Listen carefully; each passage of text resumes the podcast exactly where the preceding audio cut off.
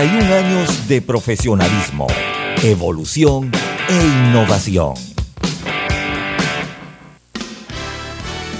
La mejor franja informativa matutina inicia a partir de este momento con un análisis completo del acontecer nacional e internacional. Noticiero Omega Estéreo.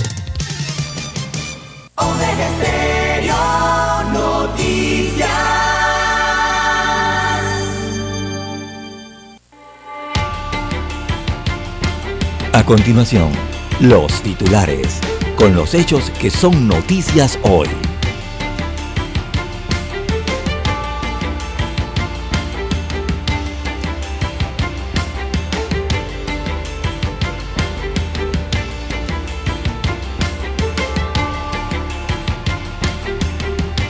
Con engaño, la Asamblea Nacional salvó créditos fiscales. En algunos de sus artículos, el proyecto de ley 888 produce el efecto íntegro de las leyes eh, derogadas, así que es una derogación inocua y falsa, expresó el abogado Carlos Carrillo al ser consultado. También para hoy, Laurentino Cortizo reemplaza a los directores del Instituto de Mercadeo Agropecuario y de la Autoridad de Aseo Urbano y Domiciliario de Panamá. También eh, tenemos, amigos oyentes, Unachi cabildea su canal de televisión en la Asamblea Nacional. También 1.067 millones eh, de dólares invertiría MSC en Puerto de Colón. Para hoy también tenemos que aumentan las infecciones respiratorias en los niños en Panamá.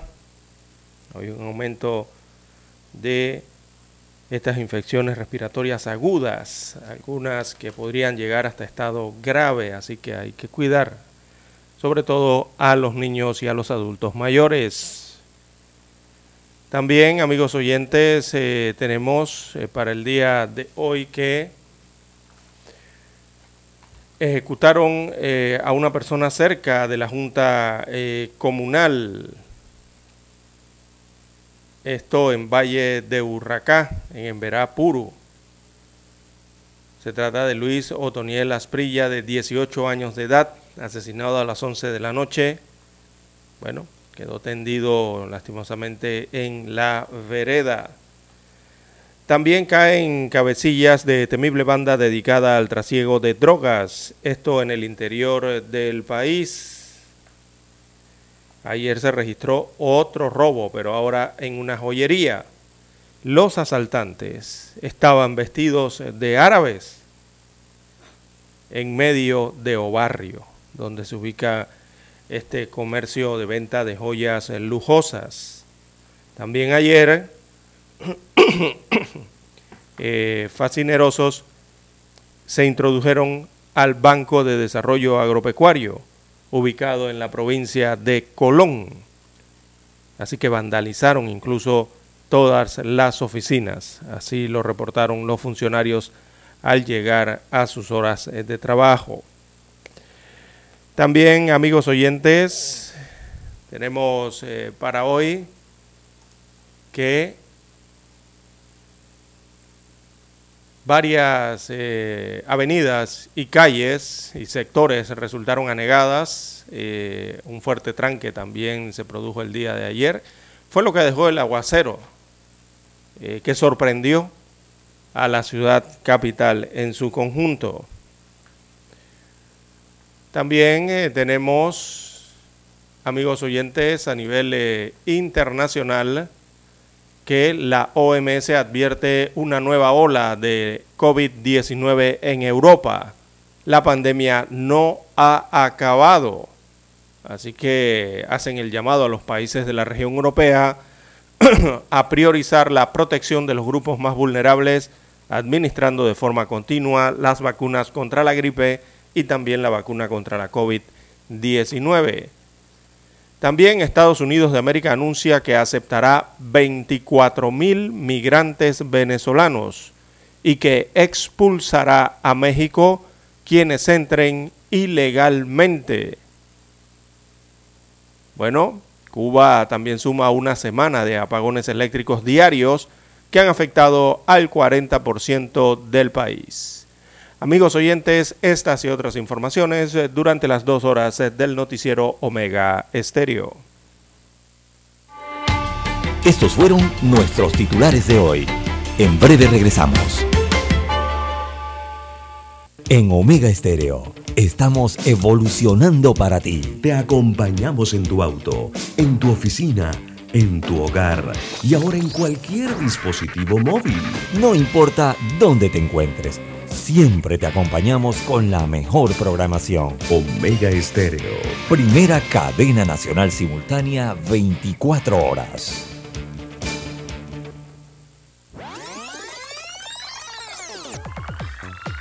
Omega Stereo tiene una nueva app. Descárgala en Play Store y App Store totalmente gratis. Escucha Omega Stereo las 24 horas donde estés con nuestra nueva app.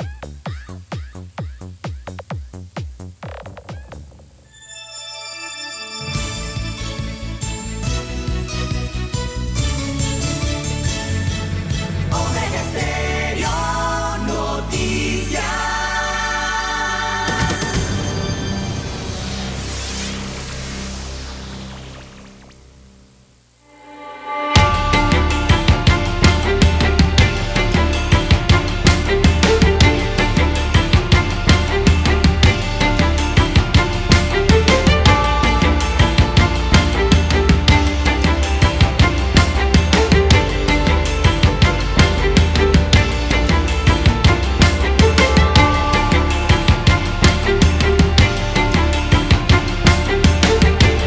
Buenos días amigos oyentes que nos escuchan a nivel nacional a través de todas las frecuencias eh, de Omega Estéreo Panamá. Sean todos bienvenidos a esta nueva emisión informativa para este jueves 13 de octubre del año 2022.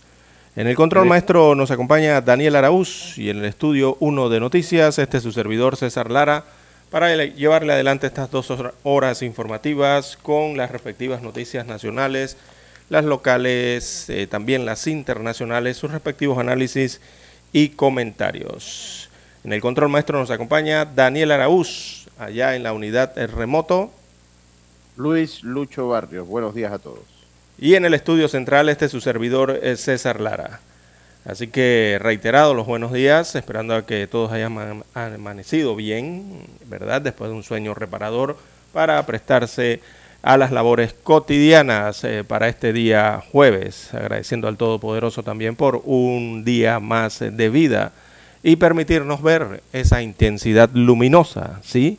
Si usted se asoma a la ventana, esa intensidad luminosa que ya se asoma por el horizonte panameño. Así es, los rayos del astro sol que comienzan a despertar. Bien, eh, amigos oyentes, también los buenos días a todos los que están en omegaestereo.com. Allí la cobertura es a nivel eh, mundial, los que ya han activado su aplicación de Omega Stereo. Si usted aún no la tiene, bueno, la puede descargar desde su tienda Android o iOS para su dispositivo móvil o su celular. Entonces allí le llegaría la señal de Omega Stereo a través de el apps o la aplicación de Omega Stereo. También los buenos días a todos los que nos escuchan en las comarcas, las provincias y el área marítima de Panamá. Dos frecuencias cubren todo el territorio nacional. Y también los que ya nos sintonizan a través de televisión. Omega Stereo llega a través del canal 856 de Tigo, televisión pagada por cable a nivel nacional. Usted solamente, si, si usted es abonado, por supuesto, ¿no? De eh, Tigo SA, usted eh, toma su control remoto, marca el canal 856 y allí escucha Omega Estéreo. Llega a su aparato televisor. Buenos días, don Lucho Barrios. ¿Cómo amanece para hoy? Muy buenos días, muy buenos días, estimado César. Pues bien, eh, viendo algunas noticias que comentábamos ayer en la tarde eh, y que vamos a estar hablando y comentando, desarrollando en este noticiero, eh, y es que parece, todo parece indicar que, eh, no, no todo parece indicar, todo indica que la, la delincuencia se toma el país día a día. La inseguridad. la inseguridad se ha tomado el país y ayer pues algunos algunos nuevos actos delincuenciales eh, eh, sobre todo este, de la joyería, que ya los mismos malhechores pues han empezado y han comenzado a utilizar la creatividad, César, la creatividad Sí. para cometer estos actos ilícitos. ¿no? Se ingenian para el mal. Así, es. Eh, bueno, ayer eh, los amigos, los amigos de lo ajeno entraron a robar a una joyería. Y lo que ha llamado la atención es el- la metodología que han utilizado para esto. Se vistieron de árabes. ¿Sí? Eh, este vestido típico de Arabia.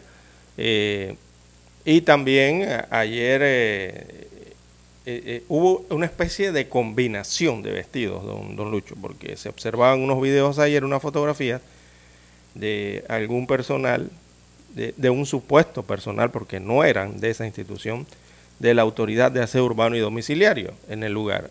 E inmediatamente también se observaron a otras personas vestidas de árabes y procedieron entonces a robar en la joyería eh, de lujo. Así que cinco hombres asaltaron la, la tarde de este miércoles la joyería ubicada en el sector de Obarrio, eh, informó la, Policía Nacional. De acuerdo a la policía, 13 de los delincuentes se hicieron pasar por musulmanes y dos por eh, supuestos funcionarios de la autoridad de aseo urbano y domiciliario. Tenían la vestimenta esta de, de- los funcionarios eh, que hacen el trabajo de recolección de los desechos sólidos en la capital. Así que cuando llegaron al negocio sometieron al seguridad que cuidaba el establecimiento y una vez dentro lograron sustraer una cantidad importante de prendas eh, de lujo. La cuantía no se ha especificado hasta el momento. La Policía Nacional realiza eh, desde ayer un intenso operativo en estos sectores céntricos de la ciudad para dar con la aprehensión de los delincuentes, pero no hay resultados hasta el momento. Así que los ladrones eh, le dan tregua, no le dan, perdón, tregua a la policía. Eh, en la mañana del lunes también asaltaron la sucursal de la Caja de Ahorros ubicada en el Ingenio, en el corregimiento de Betania. Y en menos de tres meses también cuatro bancos, entre ellos uno privado eh, y una joyería, entonces han sido asaltados. Sumado a lo que se registró en la provincia de Colón con el Banco de Desarrollo Agropecuario, que fue vandalizado también el día de ayer. Amanecieron las instalaciones del Banco de Desarrollo Agropecuario, las oficinas que están en la provincia de Colón, eh, completamente eh, entraron unos, unas personas por la noche y vandalizaron las oficinas, así lo informaron los funcionarios que allí laboran, sorprendidos al llegar a su hora habitual eh, de trabajo. Así que estas situaciones se vienen verificando durante los últimos días en Panamá. Eh, se llama la joyería. Esa joyería está ubicada en Obarrio, en una nueva plaza comercial. Eh, y fue que esta joyería entonces a plena luz del día fue asaltada el, día de ayer eh, por eh, mm, personas que iban vestidas de árabes y con mascarillas. Así que se averigua entonces, se sigue en la persecución de estos eh, fascinerosos. Hay operativos de búsqueda allí en el sector de Obarrio, en sectores aledaños, vía España, también en Corredor Sur, Avenida Balboa, todo eso con el objetivo de capturar a estos sujetos que sometieron a la gente de seguridad y perpetraron este asalto. Extraoficialmente se informó que los delincuentes, después de sustraer varias prendas de joya, escaparon de la escena a bordo de una camioneta color oscuro y un sedán color negro. Ninguno de los vehículos eh, tenía matrícula, según destacan los videos eh, de los sistemas de seguridad eh, que hay en los comercios cercanos también a esta joyería. Así que los que iban vestidos como musulmanes eran tres, los que iban vestidos como supuestos trabajadores de la autoridad de aseo eran dos, y otro iba como un cliente. Era, eh, eh, el otro actuaba como un cliente, ¿no? Eh, es- ese era el que iba con mascarilla, según los videos. Así que despojaron ellos entonces del arma de fuego a dos agentes de seguridad que custodiaban la entrada del local comercial. Bien, esto ocurrió ayer en el área de Obarrio, don Lucho, y eh, la gran pregunta que se hace la población, ¿por qué ocurre esto tan constante en Ciudad de, Panamá, en el país? ¿Verdad? Están exigiendo entonces la pronta acción de la fuerza pública, en este caso de las unidades de la Policía Nacional, precisamente dentro de Ciudad Capital. La gente se pregunta y pide más ronda policial, ronda comunitaria, que no la ven. Definitivamente eh, tenemos que irnos a la pausa, pero hay, que ver también los protocolos de la policía. Yo no sé si las joyerías tienen botón de pánico tampoco. No sé, me Hay que ver si son parte de los comercios vigilantes. Claro, entonces, eh, pero algo también en el protocolo. Mira, hay una realidad, nosotros el panameño es ingenuo todavía, o sea, nosotros no estamos acostumbrados a esto, los disfraces, esto se da en otras latitudes en Panamá hoy hace noticias, pero aquí nosotros todavía, nuestros cuerpos de seguridad, sobre todo la, seguridad privada, eh, logra ser un poco ingenua, César, ante estas situaciones. No estamos acostumbrados, esa es la realidad.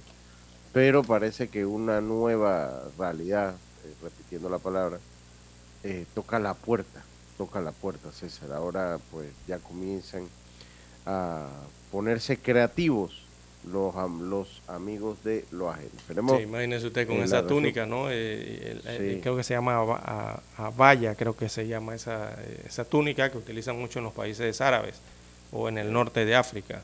Eh, y bueno, mire usted, la, como el ingenio, ¿no?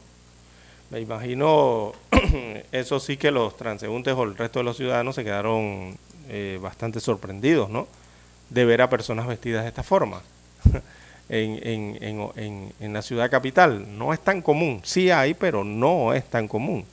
Eh, y bueno, se trataban era de asaltantes. Increíble, ¿no? Bien, tenemos que hacer la pausa y retornamos con más información.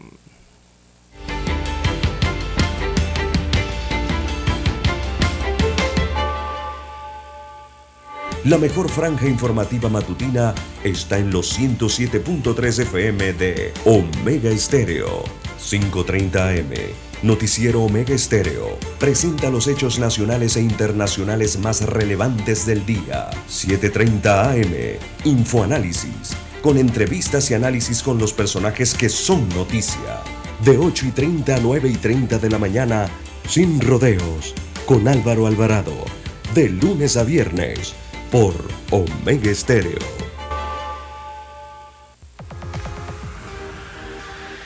Omega Stereo tiene una nueva app. Descárgala en Play Store y App Store totalmente gratis. Escucha Omega Stereo las 24 horas donde estés con nuestra aplicación totalmente nueva. En centrales telefónicas, la casa del teléfono es tu mejor opción asesoramos y ofrecemos buena atención. Con años de experiencia trabajando para ti. La casa del teléfono, ubicados en Via Brasil y vista hermosa. La casa del teléfono, líder de telecomunicaciones. La casa del teléfono, distribuidores de Panasonic. Ven a visitarnos casa del teléfono. 229-0465, lcdtcorp.com, distribuidor autorizado Panasonic. Para anunciarse en Omega Estéreo, marque el 269-2237. Con mucho gusto le brindaremos una atención profesional y personalizada. Su publicidad en Omega Estéreo. La escucharán de costa a costa y frontera a frontera. Contáctenos 269-2237. Gracias. Noticiero Omega Estéreo.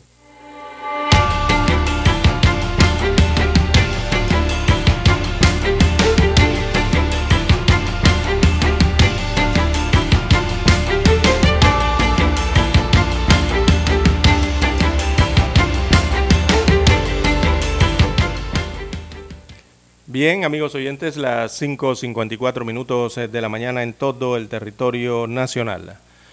Bueno, eh, también titulábamos eh, eh, la incursión de amigos de los fascinerosos que hicieron a la oficina del Banco de Desarrollo Agropecuario en la provincia de Colón. Esta es una de las oficinas regionales.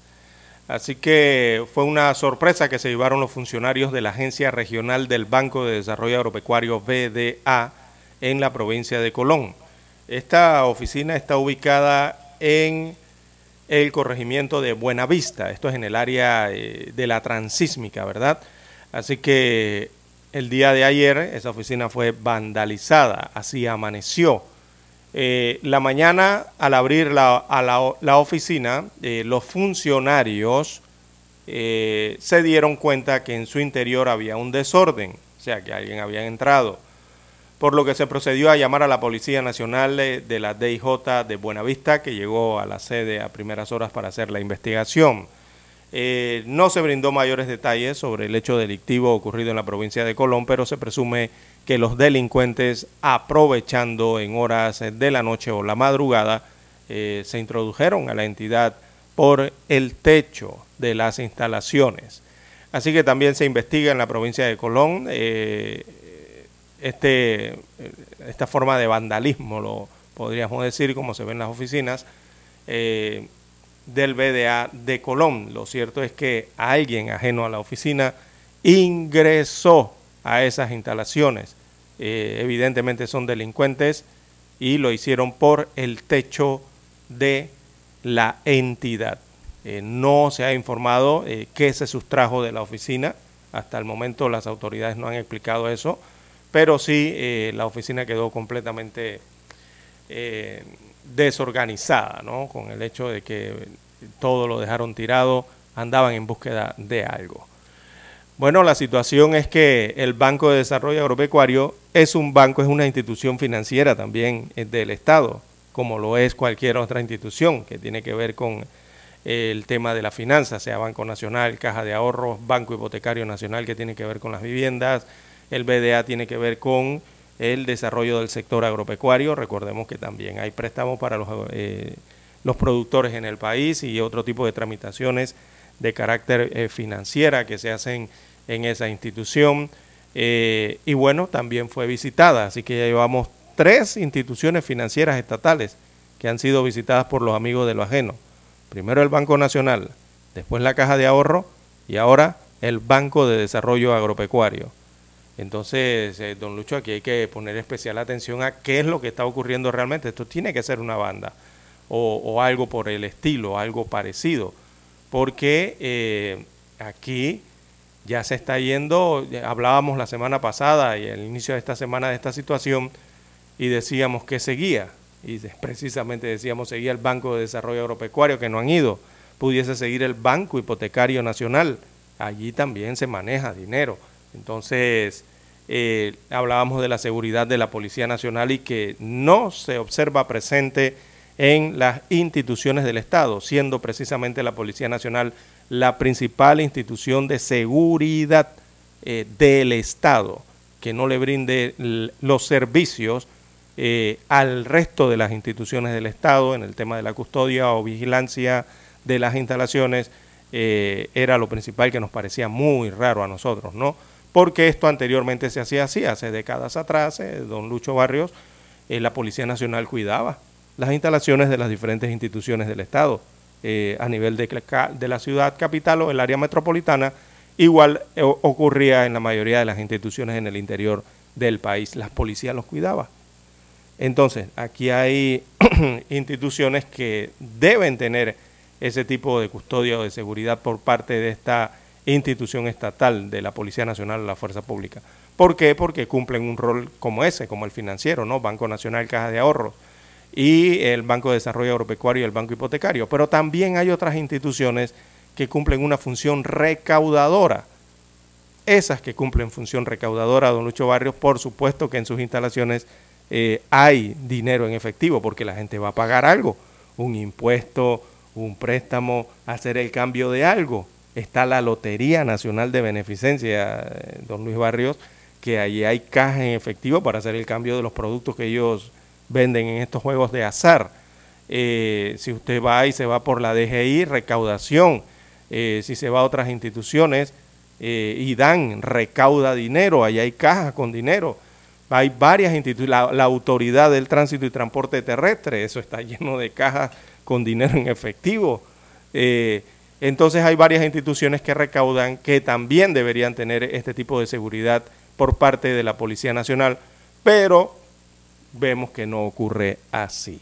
Y todos se preguntan por qué la Policía Nacional no cuida por lo menos los bancos estatales, que es nuestra gran pregunta. Quizás los otros puedan tener seguridad, pero por lo menos los bancos estatales donde se maneja mayor cantidad de transacciones y de efectivo.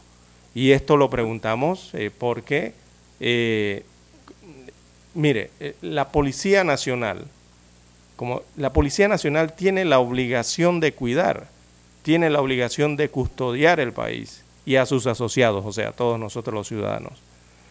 Porque ese es el objetivo para que la fundaron. A la Policía Nacional la crearon por eso. Si no, no aquí no hubiera Policía Nacional ni Fuerza Pública. Y su función es mantener y defender primero la soberanía nacional, primer punto y el segundo es velar por la seguridad, velar por la tranquilidad, velar por el orden público en el país, proteger la vida, la honra y bienes de sus nacionales y también de los extranjeros que están eh, aquí en el país o que están bajo su jurisdicción, que es el país entero, ¿no? Entonces, eh, eso es lo que debe hacer la Policía Nacional. ¿Por qué no cuidan entonces las instituciones estatales, la policía, y tiene que haber una serie de empresas eh, de seguridad privadas que tiene que pagar el Estado porque o licitan los servicios o hacen contrataciones anuales a las compañías de seguridad privada para que le presten los servicios, habiendo aquí eh, un ente eh, con gran cantidad de personal, sabemos que deberían tener más, pero tienen más de 20 mil agentes de la Policía Nacional entonces que nos digan que no pueden cuidar ni siquiera la caja de ahorro o el Banco Nacional de Panamá, ya eso queda mucho a, a que desear ¿no? por parte de los servicios que ofrece la Policía Nacional. Y esto lo digo en el sentido de que tienen que hacer esto, uno, pero ¿qué observa la ciudadanía antes de ir al himno nacional? Que eh, las unidades de la Policía Nacional los que andan es brindando servicios a través de una oficina que se llama FISCOI, de la Policía Nacional, que es la oficina con la cual las empresas privadas, ¿verdad?, alquilan los servicios, pagan por los servicios de la Policía Nacional. Pero el problema es que cuando una empresa paga por ese servicio, esa unidad de la Policía Nacional, entrenada, con salario, con arma, con uniforme y con otros implementos que pagamos todos los panameños para que ellos salgan uniformados y con su equipo respectivo, entonces se va a cuidar esos comercios pero es solamente su misión, o sea, la misión, porque el comerciante está pagando, es que él debe cuidar el comercio. Fuera de ese comercio, en los alrededores, pues está ocurriendo lo que usted quiera, don Lucho. Y ese policía no se mueve porque el resto no es su misión. Su misión a través del fiscal, porque le están pagando a la policía, es cuidar X comercio, X camión o brindar X tipo de servicio de seguridad entonces no se puede con una Policía Nacional así. Bien, tenemos que hacer la pausa, Daniel, escuchemos el periódico y retornamos con más eh, notas y opiniones.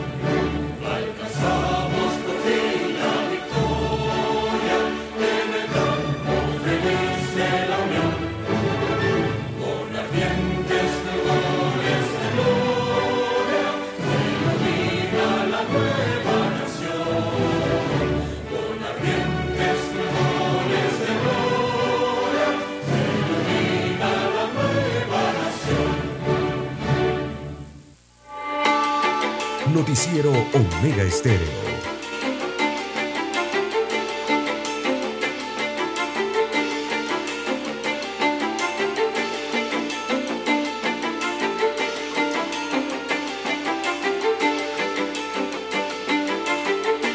Seis y seis minutos de la mañana, seis y seis minutos de la mañana.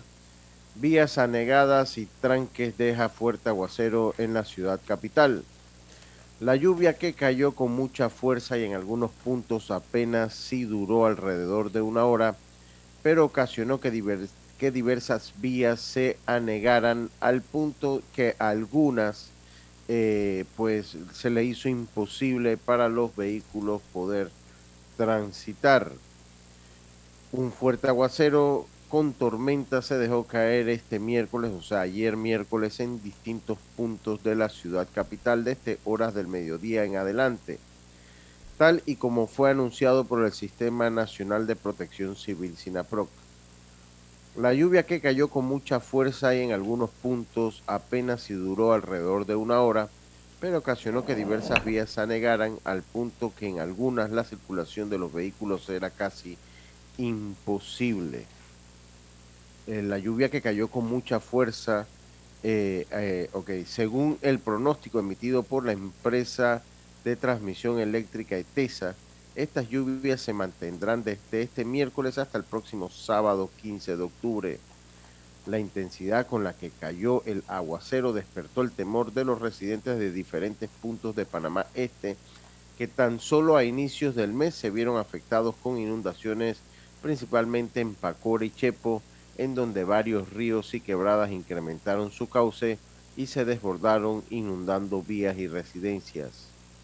La lluvia de este miércoles causó inundaciones en vías como la vía transísmica próxima a Los Ángeles y frente al centro comercial La Gran Estación, vía Porras cerca del Parque Recreativo Omar Torrijos, en la avenida Ricardo J. Alfaro a la altura de Condado del Rey, en la vía España y sectores aledaños a Río Abajo, a la altura de El Balboa y el Instituto José Dolores Moscote, en la vía Israel y entre otros, y entre otros puntos.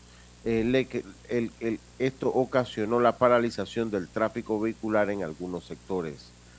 En Pacora, la comunidad educativa del Centro Básico General, Ciudad Santa Fe, sigue en alerta pues las lluvias de este miércoles volvió a ocasionar que la cuneta que recoge el agua pluvial y que pasa por al lado del plantel se llenara su máxima capacidad y se desbordara. Profesores y estudiantes, padres de familias, siguen esperando que las autoridades brinden una solución definitiva al problema del sistema alcantarillado, ya que cada vez que llueve, este sobrepasa su capacidad y las aguas inundan la cuneta. El agua también allá también llega hasta el patio interno del plantel porque un lote baldío propiedad de la inmobiliaria que continúa edificando viviendas en el sector se llena de agua y este corre hacia la escuela convirtiéndose en un peligro adicional para los estudiantes.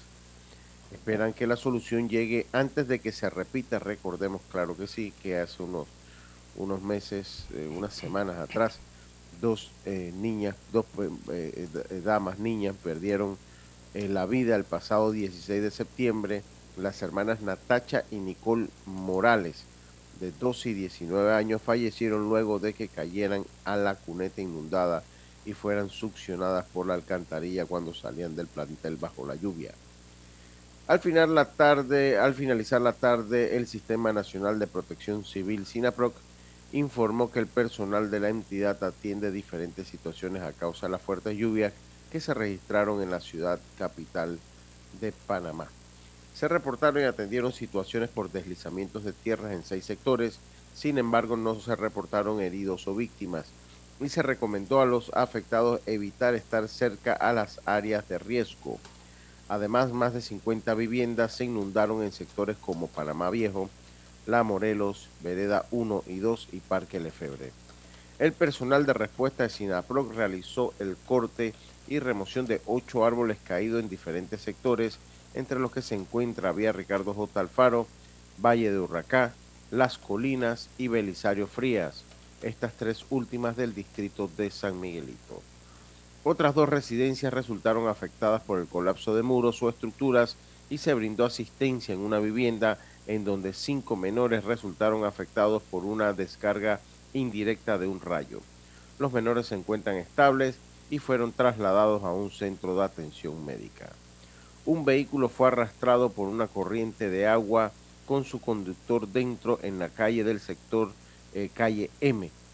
vamos a ver, calle M eh, de San Miguelito, pero residentes del lugar lograron rescatarlo con vida. Además, varios sectores fueron afectados por anegación de cunetas. Esto sucedió ayer al mediodía, cuando el aguacero se hizo presente.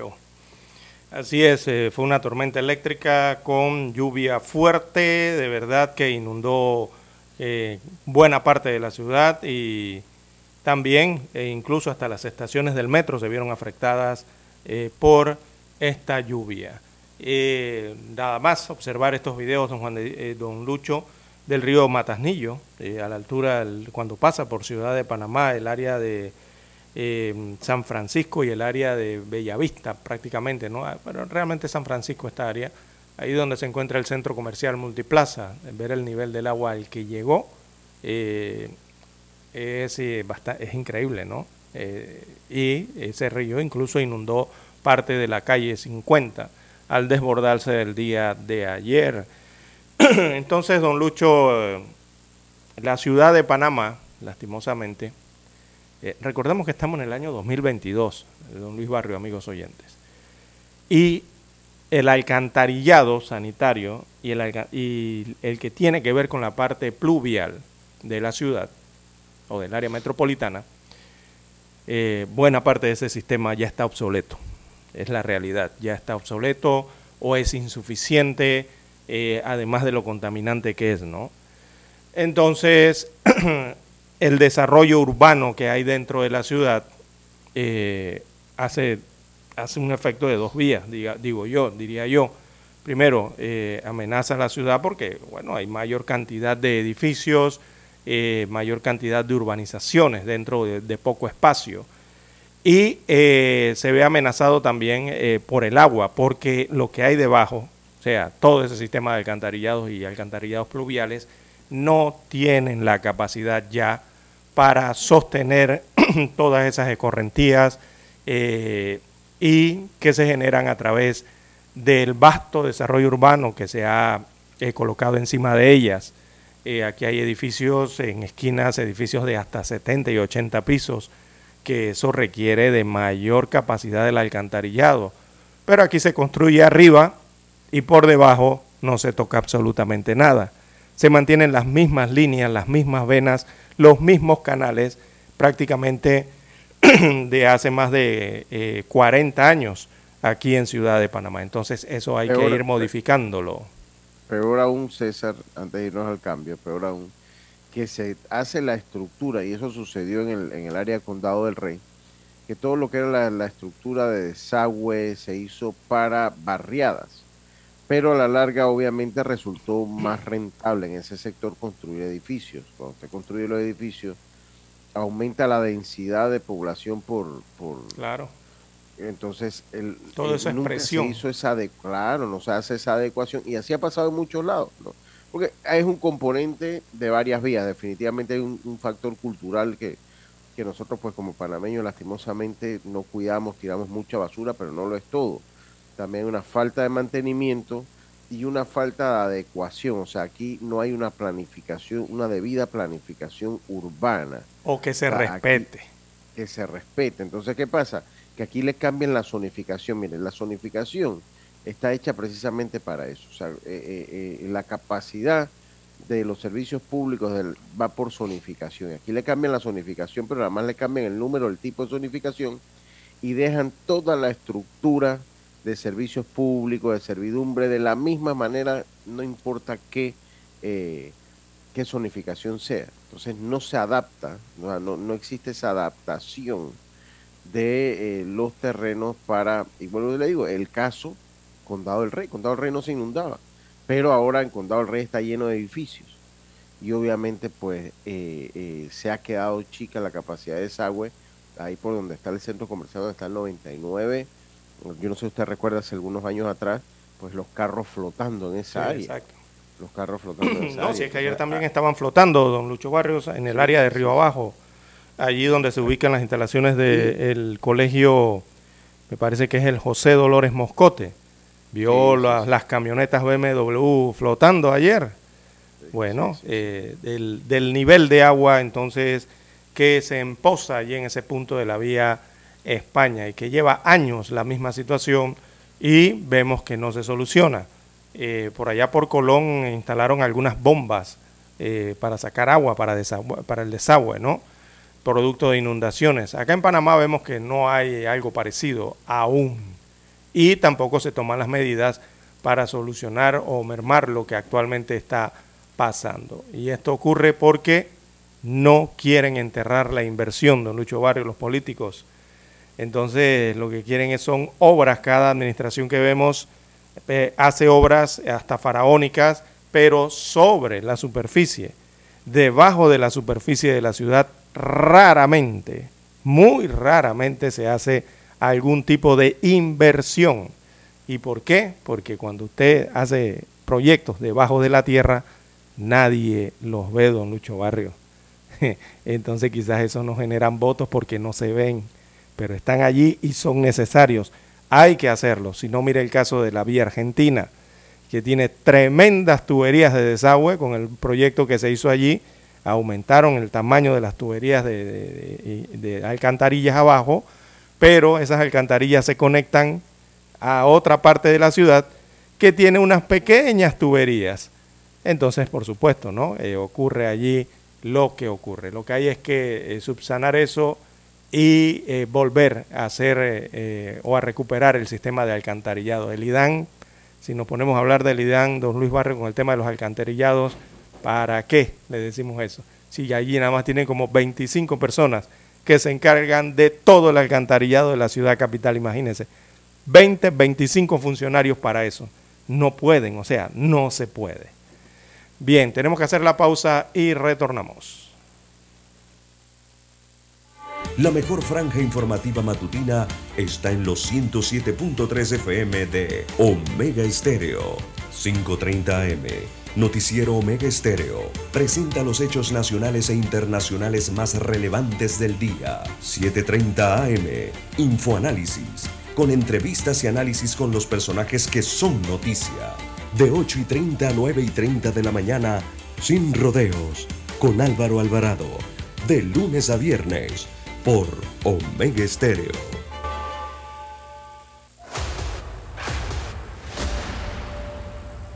Desde los estudios de Omega Estéreo, establecemos contacto vía satélite con la voz de América.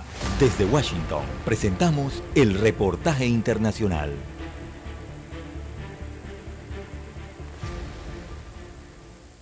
El presidente Joe Biden dijo que habrá consecuencias para Arabia Saudita a medida que la alianza de la OPEP, liderada por Riyadh, se mueva para reducir la producción de petróleo, una decisión que afectará a la economía global y mientras legisladores demócratas piden que se congele la cooperación con los saudíes. El mandatario estadounidense sugirió que pronto tomaría medidas. Lo hizo durante una entrevista con la cadena informativa CNN mientras la Casa Blanca dijo que la administración está reevaluando su relación con el reino a la luz del anuncio del recorte de producción de petróleo, que según dijeron ayudará a otro miembro de la OPEP, a Rusia, a llenar sus arcas mientras continúa sus casi ocho meses de guerra en Ucrania. La jefa de prensa de la Casa Blanca, Karine Jean-Pierre, dijo en la conferencia de prensa diaria. Cuando la OPEP tomó la decisión de alinear su política energética con los objetivos de guerra de Rusia y contra el pueblo estadounidense, subraya aún más ese razonamiento para realinear esa relación, para reevaluar esa relación con Arabia Saudita. Estamos revisando dónde nos encontramos actualmente y también estaremos observando de cerca las próximas semanas y meses, consultando con nuestros aliados y también con nuestros miembros del Congreso. El senador demócrata Richard Blumenthal de Connecticut y su colega el representante Rob Khanna de California introdujeron una legislación que detendría inmediatamente todas las ventas de armas estadounidenses a Arabia Saudita durante un año. Esta pausa también detendría las ventas de repuestos y servicios de soporte logístico, pero queda por ver hasta dónde está dispuesto el presidente Biden a llegar para mostrar su descontento con los saudíes, un aliado vital pero complicado en Medio Oriente, y recordando que cuando asumió el cargo prometió recalibrar la relación con Estados Unidos debido al historial de derechos humanos de Arabia Saudita, pero luego visitó el reino a principios de este año. Biden dijo en esta entrevista con CNN que buscaría consultar con el Congreso sobre el camino a seguir, pero no llegó a respaldar el llamado de los legisladores demócratas para detener la venta de armas. Yoconda Tapia, Voz de América, Washington. Escucharon vía satélite desde Washington el reportaje internacional. Noticiero Omega Estéreo.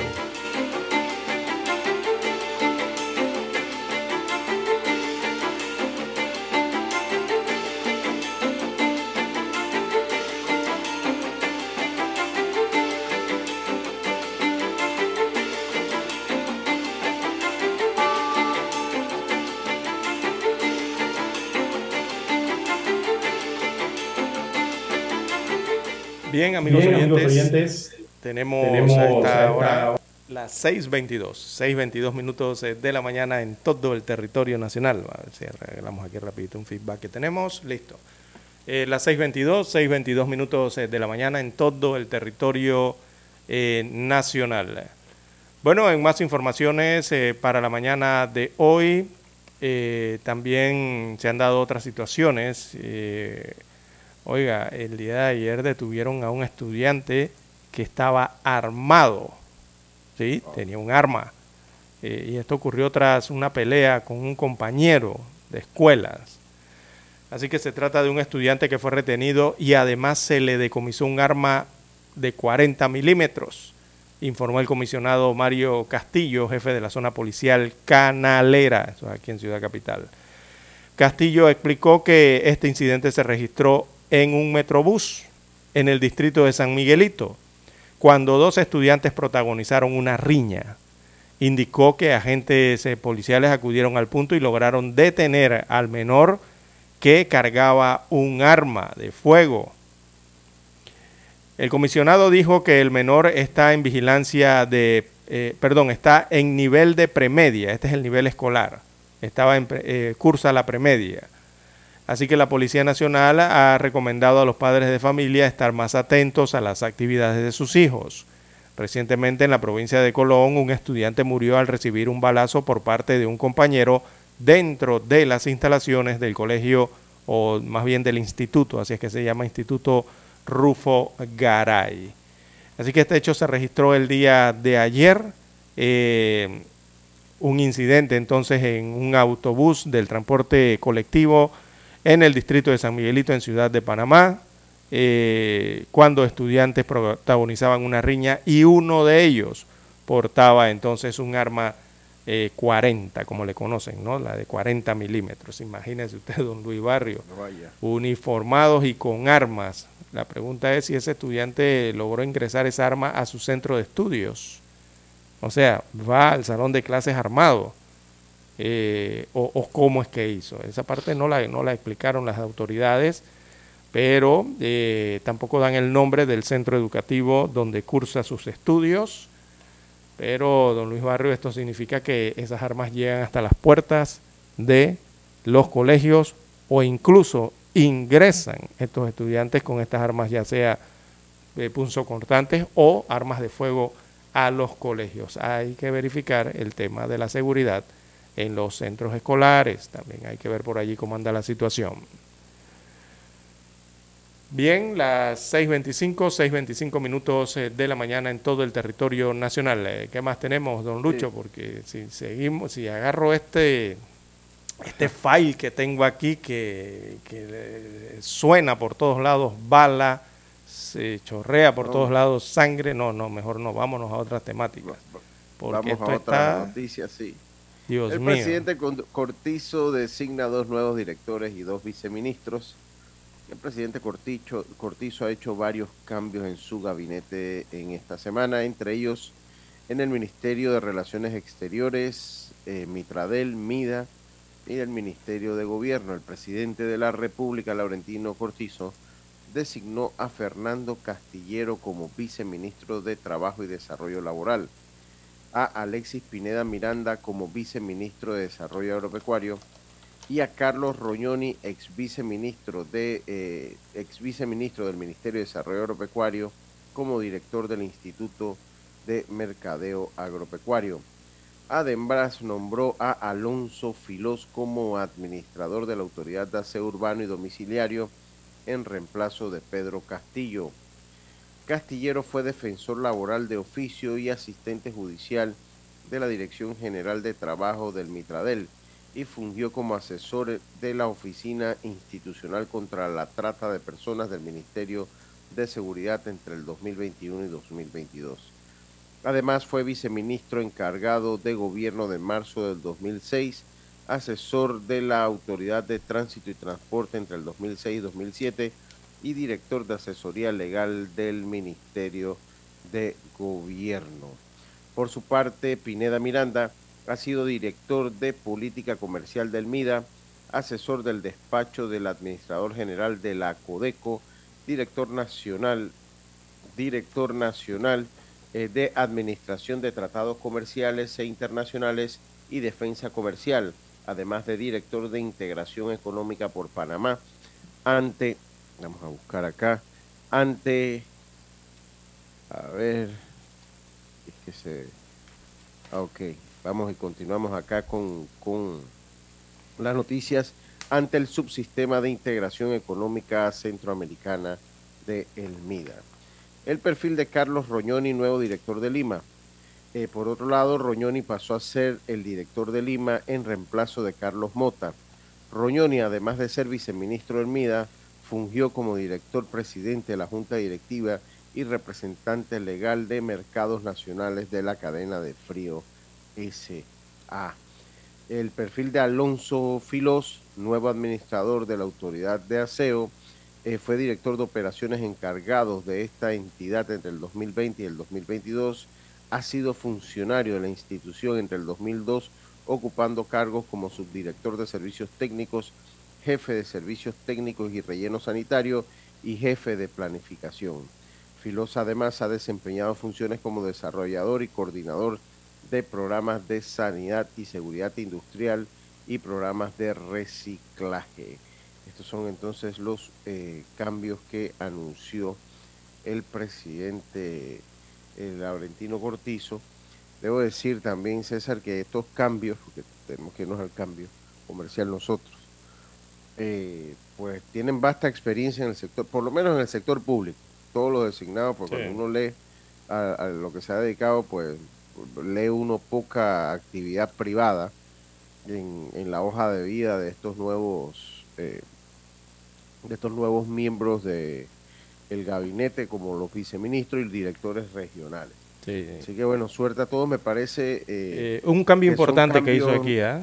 no son cambios tan sustanciales. bueno, yo sí considero que aquí hay uno importante y es el que tiene que ver con la autoridad de aseo urbano y domiciliario. Ese, era un cambio cantado desde hace meses.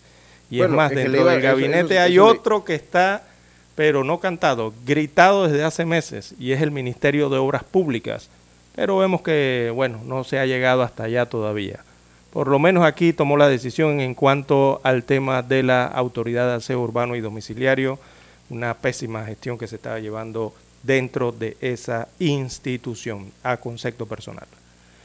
Bien, don Luis Barrios, eh, las 6.29 minutos de la mañana en todo el territorio nacional. Eh, tenemos que hacer la pausa para escuchar, ahora sí, los periódicos. Para anunciarse en Omega Estéreo, marque el 269-2237. Con mucho gusto le brindaremos una atención profesional y personalizada. Su publicidad en Omega Estéreo. La escucharán de costa a costa y frontera a frontera. Contáctenos 269-2237. Gracias. 7:30 AM. Infoanálisis, con entrevistas y análisis con los personajes que son noticia. La mejor franja informativa matutina está en los 107.3 FM de Omega Estéreo, cadena nacional. Desde los estudios de Omega Estéreo, establecemos contacto vía satélite con la voz de América. Desde Washington, presentamos el reportaje internacional.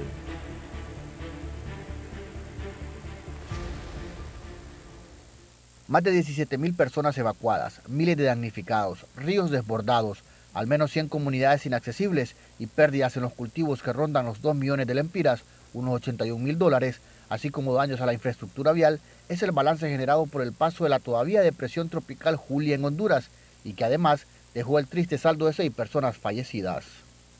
Edwin Aguilera, encargado de la Comisión Permanente de Contingencias COPECO, explicó que la depresión tropical Julia ya no representa riesgo para Honduras. Sin embargo, se mantiene la alerta roja para ocho departamentos hasta hoy, debido a los remanentes de lluvias o nuevas amenazas climáticas, mientras se mantienen acciones de ayuda y rescate a los afectados. La operación continúa en cuanto a la actualización y revisión de planes de contingencia, la revisión y, habilitación de albergues temporales, el desarrollo de ejercicios de simulación y simulacro, las coordinaciones con agencias de cooperación internacional, con los cuerpos de primera respuesta, coordinaciones a nivel municipal. Pero al parecer las amenazas climáticas no darán tregua en Honduras y en la región centroamericana, según confirmó el funcionario del Servicio Meteorológico Luis Fonseca, advirtiendo que siguen muy de cerca la formación de un nuevo fenómeno identificado como CAR, que podría convertirse en la tormenta número 14 de la temporada, y adelantó que los remanentes de Julia podrían tener efectos sobre esta nueva tormenta. Esperemos que este sistema no tenga otro desarrollo ciclónico de nuevo, aunque aún tiene un 60% de probabilidades de desarrollo ciclónico. Julia, según los datos actualizados, provocó en la región centroamericana al menos 30 víctimas fatales, de los cuales 14 fueron en Guatemala, 6 en Honduras y 9 en El Salvador. Oscar Ortiz, Voz de América, Honduras. Escucharon vía satélite desde Washington el reportaje internacional. Noticiero Omega Estéreo. Las noticias impresas en tinta sobre papel. Con ustedes. Escuchando el periódico. Los titulares de las primeras planas de los diarios estándares de circulación en Panamá.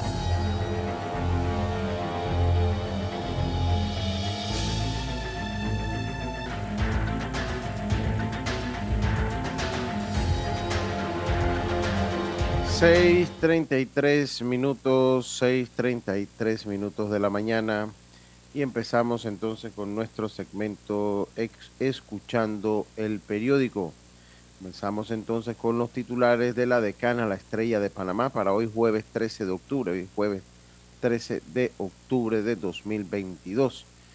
Dice así la noche del Biomuseo, las conversaciones y el recorrido. El Biomuseo celebra su octavo aniversario el próximo sábado con un conversatorio sobre el perezoso pigmeo, un concurso de trivias y un recorrido por la exhibición. Océanos divididos y mira a nuestros buzos interactuar y alimentar a los peces. Cortizo reemplaza a los directores de la IMA y de la, de la AAUD, de la Autoridad de, de Aseo. Eh, el presidente Laurentino Cortizo decidió reemplazar tanto al director del Instituto de Mercadeo Agropecuario como al de la Autoridad de Aseo Urbano y Domiciliario, instituciones que ahora serán dirigidas por Carlos Roñoni Arias y Alonso Filós Avesilla, respectivamente. Además, designó a dos nuevos viceministros. Logística verde e inteligencia artificial, el debate foro. La Organización Mundial de Ciudades y Plataformas Logísticas realizará en Panamá un foro para debatir sobre el sector logístico. Ricardo Partal Silva, presidente de la ONG, explica los objetivos del encuentro. Dar es amar. una canción para promover la inclusión. En la actualidad, Juan Diego Araúz Malek presenta su tema Dar es Amar, una canción que escribió para el lanzamiento de los, de los cursos de lengua de señas panameñas del IPE. Artista, el artista ha participado en los musicales en Panamá y México. Una gala típica del Ballet Nacional el Ministerio de Cultura realizará los días 19 y 20 de octubre la gala típica del Ballet Nacional como la antesala a las celebraciones de las fiestas patrias. Las entradas que eran gratuitas se agotaron el primer día. Los ensayos realizados ayer son una muestra de lo que gozará el público. Cine. Mira cómo corren una mirada al Londres de la década de 1950. En los deportes, las medallas panameñas en Asunción. Los atletas panameños habían conquistado hasta ayer en la tarde siete medallas, incluyendo una de oro y una de plata en los décimos segundos Juegos Sudamericanos que se realizan en Asunción, Paraguay.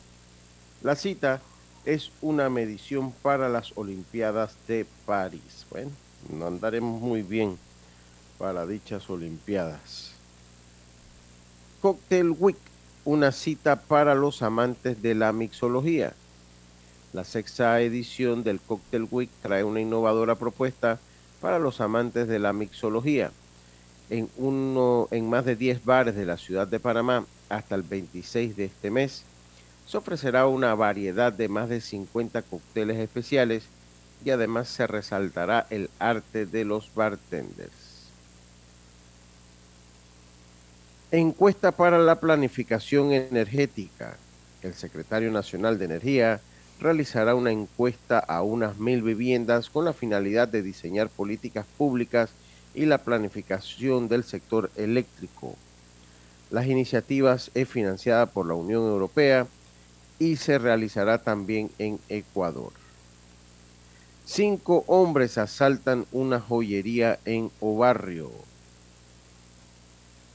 Y por último, Castillo de Frey defiende su propuesta de cambio a la policía. El diputado del PRD, Víctor Castillo, defendió su propuesta de modificar la Ley 18 de 1997 que regula la Policía Nacional para permitir el ingreso de personas con tatuajes a la entidad pública. Dijo que la iniciativa busca evitar la discriminación contra personas tatuadas y que desean ser parte del cuerpo policial. Estos fueron los titulares de la decana, la estrella de Panamá, para hoy jueves 13 de octubre. Jueves 13 de octubre, 6 y 38 de la mañana, 6 y 38 de la mañana, César. Bien, amigos oyentes, eh, para este jueves 13 de octubre, el diario La Prensa, entre sus principales titulares, destaca, con engaño, la Asamblea Nacional salvó créditos fiscales. Eh, la nota va bajo la firma de, o la rúbrica de Yolanda Sandoval, periodista del diario La Prensa. Destaca en su lid que los diputados oficialistas empujaron la aprobación del proyecto de ley 888 que supuestamente derogaba las dos normas que otorgaban créditos fiscales a los inversionistas turísticos, pero en realidad crearon una suerte de criatura que replicó los beneficios de las leyes que estarían dejando sin efecto. Así que a través del proyecto de ley 888, aprobado en tercer debate el pasado 6 de octubre, se permite que las sociedades o personas naturales que adquieran bonos, acciones u otros instrumentos financieros emitidos por empresas turísticas con proyectos fuera del Distrito de Panamá reciban un crédito fiscal del impuesto sobre la renta del 100% por las sumas invertidas. Óigame, don Lucho, vamos a meternos al negocio de hacer turismo, hombre. 100%. Imagínese usted asegurado. Bueno, en alguno de sus artículos dice el diario La Prensa, el proyecto 888 reproduce el efecto íntegro de las leyes derogadas, así que es una derogatoria inocua y falsa, expresó el abogado Carlos Barzallo. eh, que fue consultado por el diario La Prensa. Increíble esto. ¿ah? Bien, en más títulos del diario La Prensa para hoy, los que reconocieron a los Martinelli Linares en la audiencia de Nueva York. Así que la transcripción oficial de la audiencia de Nueva York revela que la estrategia de defensa de Luis Enrique y Ricardo Alberto Martinelli Linares descansó sobre un mismo principio, responsabilizar a su padre por haberlos hecho parte del delito de blanqueo de capitales. Destaca hoy la página 3A del diario La Prensa en un amplio reportaje. También UNACHI cabildea su canal de televisión en la Asamblea Nacional. Un segundo increíble para el, para el país, increíble esto. ¿eh? Bueno, veamos la propuesta de la UNACHI. La UNACHI es la Universidad Autónoma de Chiriquí, por si acaso alguien no sabe. Queda en el occidente del país. Bien, las autoridades eh, de la Estatal Universidad Autónoma de Chiriquí mantienen vivo el plan para crear un canal de televisión y para ello cabildean y buscan asesoría en una de las instituciones aliadas. ¿Quién es? La Asamblea Nacional allí mismo donde se aprueban sus altos presupuestos. Recientemente, Rodrigo Serrano, rector de la Facultad de Comunicación Social de la UNACHI y uno de los gestores de la iniciativa, fue recibido por la directiva del órgano legislativo y otros diputados.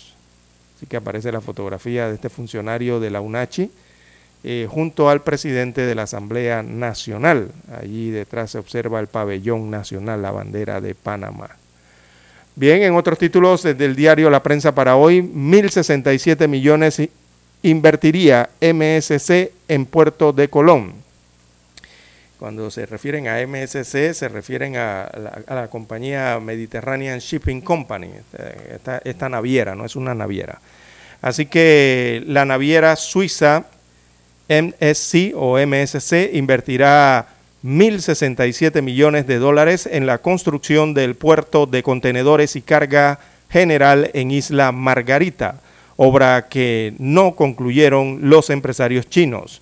Así que el proyecto fue retomado tras un acuerdo con las empresas, chinas y la Autoridad Marítima de Panamá. Se prevé concluirá en 24 meses, o sea, más tardar en 36 meses el, el tiempo límite. Bien, en otros títulos eh, del diario La Prensa para la mañana de hoy, en Panorama, Iglesia Plaza, reunión del diálogo para el 28 de septiembre. También aumentan las infecciones respiratorias en los niños. Este es el conocido IRA, que son las infecciones respiratorias agudas. También en los deportes, Nacho Quintana eh, ya piensa en la fecha FIFA de noviembre. Aparece la sección Vivir Más en el diario La Prensa, desarrollan el reportaje Cómo darle valor al papel de la mujer, un amplio reportaje. Bien, la fotografía principal del diario La Prensa para la mañana de hoy eh, versa sobre el tema de la crisis eh, humanitaria, eh, ¿verdad? Esta gráfica, esta imagen en donde se observa a una familia migrante, a una madre, y a uno de sus hijos o hijas, ¿no? En, en, medio de la calle, tratando de descansar un poco de su trayecto. Así que la titulan Costa Rica facilitará paso de migrantes. La imagen de migrantes se ha vuelto común en las calles de San José, Costa Rica, pidiendo dinero para poder seguir su camino a Estados Unidos eh, de América. Costa Rica anunció este 12 de octubre que facilitará el tránsito de la ola de migratoria que atraviesa la región en su mayoría integrada por venezolanos y prometió que les brindará la atención humanitaria que necesiten. En tanto, en Necoclí, eh, eso es en Colombia, este para el lado oriental, acá en Colombia, lado oriental de Panamá me refiero, en Colombia, eh, unas 10.000 personas eh, se aprestaban este miércoles para entrar a la selva del Darién así como lo oye amigos oyentes y se ve esta fotografía del poblado en Necoclí, eh, está poblado realmente, pero está poblado de inmigrantes que están a punto de entrar a la selva del Darién a hacer el tránsito para llegar a nuestras tierras. Bien, amigos oyentes, son los títulos que presenta hoy el diario La Prensa en portada. Con ellos concluimos la lectura de los principales titulares de los diarios estándares de circulación nacional. Hasta aquí, Escuchando el periódico. las noticias de primera plana, impresas en tinta sobre papel.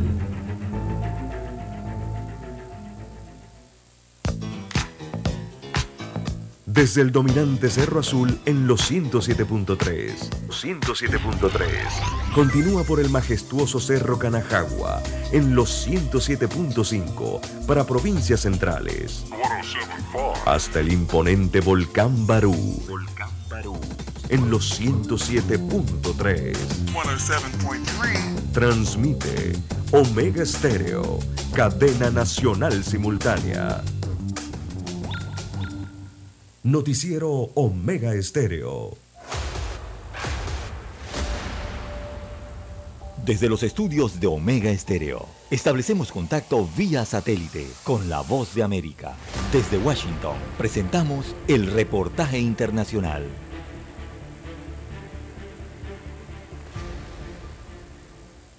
La llegada del otoño al hemisferio norte de las Américas significa el punto más alto para los contagios y las enfermedades respiratorias y la Casa Blanca, a través del equipo de respuesta al COVID-19, instó a los estadounidenses a mantener al día sus vacunas contra este virus y la influenza con el propósito de evitar un nuevo repunte en la cantidad de contagios, hospitalizaciones por enfermedades graves o incluso en el número de muertes. La conferencia diaria de prensa de la Casa Blanca contó con la presencia del doctor Ashish Jha, coordinador de respuesta al COVID-19 de la Casa Blanca, y envió un mensaje claro a todos los estadounidenses.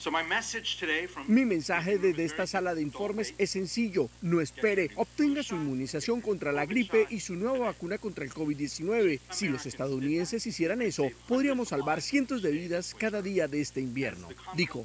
El doctor ya dijo que los índices de los contagios de las próximas semanas marcarán la pauta de las políticas que se adoptarán para final de año y ponderó el uso de los nuevos inmunizantes que ya están disponibles y que combaten las diferentes versiones del virus desde la original del COVID-19 pasando por la Omicron y las cepas más recientes BA4 y BA5, esta última considerada todavía como la actualmente predominante. El especialista hizo énfasis en la necesidad de estar actualizando el esquema de vacunación y agregó textualmente y citamos, al igual que las personas se vacunan contra la gripe todos los años, incluso si tuvo gripe el año pasado o se vacunó el año anterior, es fundamental que todas las personas mayores de 12 años deban tener una vacuna anual contra el COVID-19. Los datos oficiales estiman que de recibir sus vacunas actualizadas, los estadounidenses podrían salvar hasta 90 mil vidas y evitar casi un millón de hospitalizaciones durante la época de fin de año que coincide con el invierno en el país.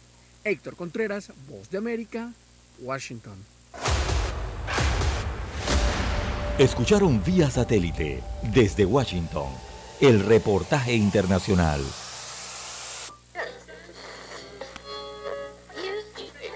Cuando nadie creía en el FM estéreo, Esta es la nueva generación en radio. Esta es la generación Omega. Construimos el camino que seguirían las demás. Omega Estéreo. 41 años de profesionalismo, evolución e innovación. Problemas de tierra, reclamos por accidentes, despidos injustificados, reclamos de herencias, sucesiones, daños y perjuicios. Todo problema legal civil, penal y laboral, consulte al 6614-1445. Licenciado Juan de Dios Hernández le atiende. 6614-1445. Con atención en Panamá, Panamá Este, Panamá Oeste, Colón, Coclé, Santiago, Herrera y Los Santos. Anote y consulte 6614-1445. Es momento de adentrarnos al mar de la información. Este es el resultado de nuestra navegación por las noticias internacionales más importantes en este momento.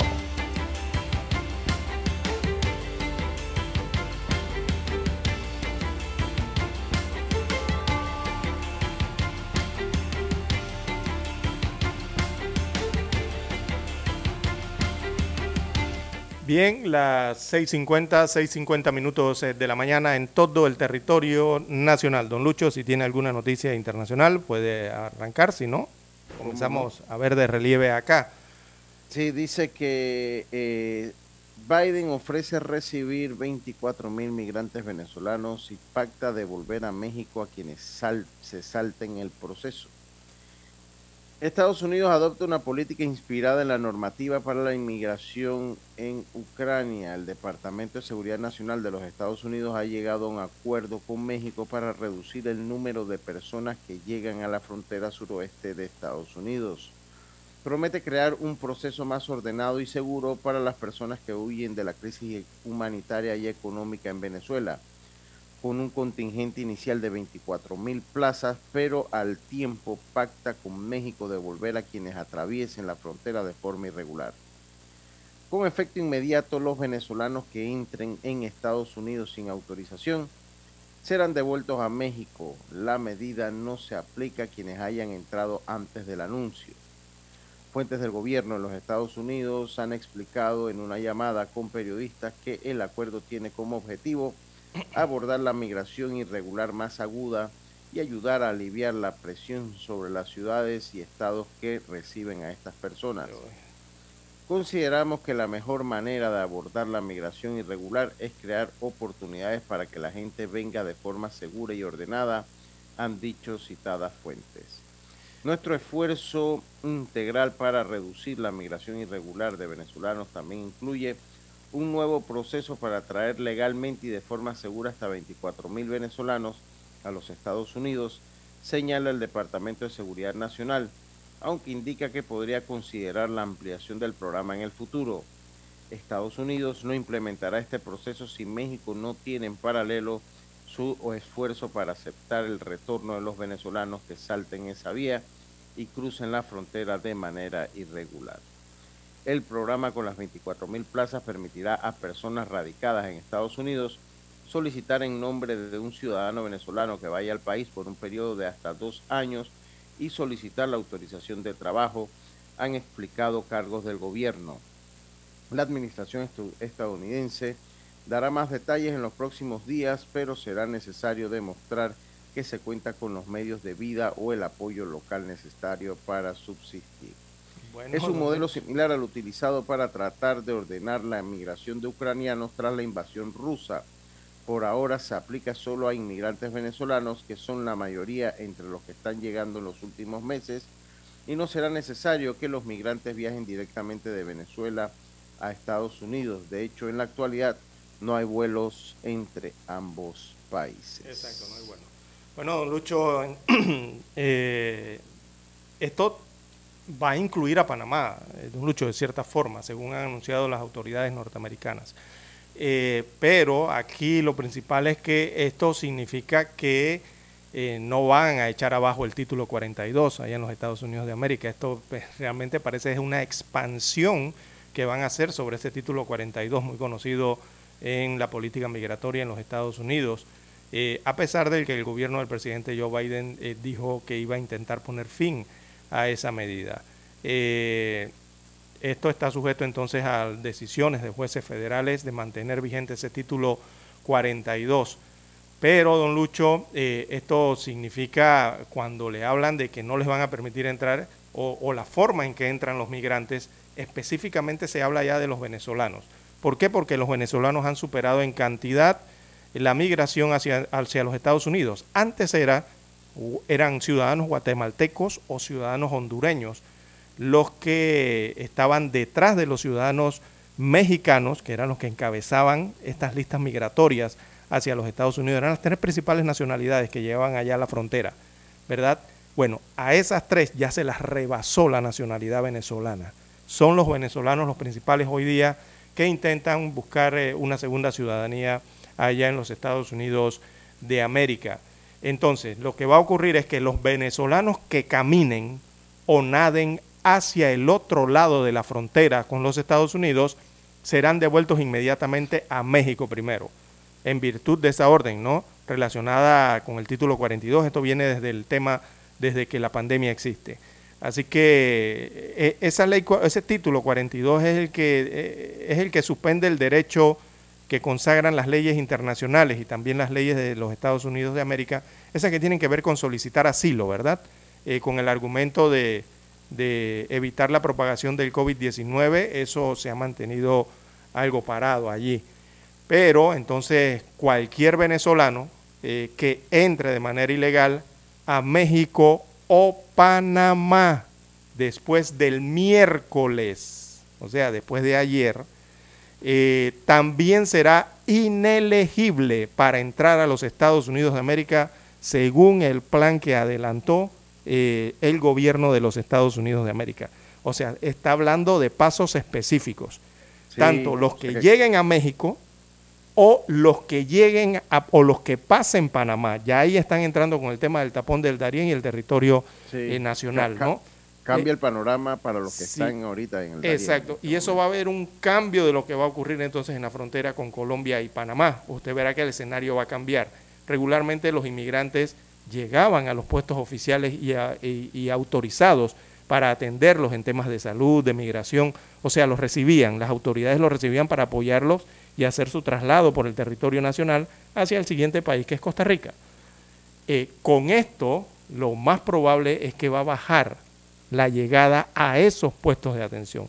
Y comenzaremos a ver entonces a migrantes que van a intentar buscar otra ruta a lo largo de la frontera entre Panamá y Colombia para evadir lo que podría ser un posible listado o un posible censo, porque en base a eso, evidentemente, los norteamericanos actuarían allá, en el país norteño. Así que habrán, eh, eh, eh, esas son situaciones que pudiesen ocurrir, porque la invasión que tienen los inmigrantes en los Estados Unidos, ya lo hablábamos con el caso de Nueva York, ¿se acuerda la semana pasada? Que Nueva York se está consumiendo su presupuesto del Estado, en demasía lo está consumiendo para atender a los migrantes, a los ilegales, a las personas que no son ciudadanos de los Estados Unidos y tampoco son ciudadanos del estado de Nueva York y están eh, desatendiendo a los propios ciudadanos norteamericanos que o residentes que son los que pagan los impuestos, don Lucho. Entonces tienen una crisis enorme en los principales estados. Eh, California no escapa de esto. Abajo por donde está Texas, Arizona, también están sufriendo la misma situación. Están consumiendo en demasía los presupuestos para la atención eh, humanitaria, evidentemente, de los migrantes porque recordemos que allí el migrante cuando llega, eh, hay leyes en ciertos estados que le permiten, o sea, son flexibles, saben que son migrantes, que son indocumentados, pero los comienzan a apoyar. ¿Cómo? Permiten que sus hijos, con los que llegan, eh, puedan acceder a las escuelas y eso tiene un costo. El tema de la salud, eso tiene costos. Y así diferentes temas ¿no? que tienen que ver con la estadía de ellos en los Estados Unidos de América. Así que aquí las medidas son casi que exclusivamente para los venezolanos, prácticamente don Lucho Barrios y esta situación que se enfrenta con la mm, inmigración a nivel latinoamericano con rumbo a los Estados Unidos eh, de América. Bueno, eh, ya lo saben, ¿no? los inmigrantes, sobre todo que escuchan la estación. Bien, las 6.59 minutos eh, de la mañana en todo el territorio nacional. Bueno, don Dani nos dice que ya tenemos la señal desde Washington, la señal vía satélite. Y vamos a hablarle un poco sobre el otro titular importante que está haciendo noticia a nivel mundial. Y es la disputa que tiene ahora los Estados Unidos de América con Arabia Saudita por el revés que ha sufrido eh, el presidente norteamericano eh, en la OPEP ¿verdad? Que recordemos que Arabia Saudita prácticamente es la que manda en la OPEP. Bueno, vamos a escuchar las internacionales, después veremos si después hablamos de este tema en el siguiente eh, bloque.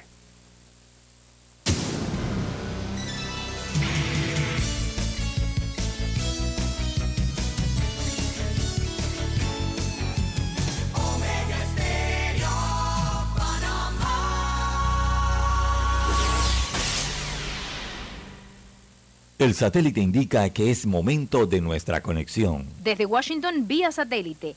Y para Omega Estéreo Panamá, buenos días, América. Buenos días, América. Vía satélite. Desde Washington.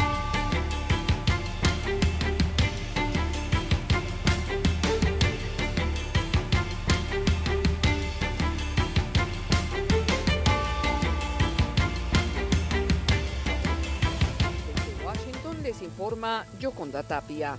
Estados Unidos presentó una estrategia de seguridad nacional dirigida a una China en ascenso y una Rusia más autoritaria, al tiempo que resalta que las inversiones internas son clave para ayudar a Estados Unidos a competir en la crítica década que comienza. La primera estrategia de seguridad nacional del gobierno de Joe Biden, un documento requerido por ley, recalca la necesidad de una política exterior que equilibre los intereses de los aliados globales con los de la clase media estadounidense.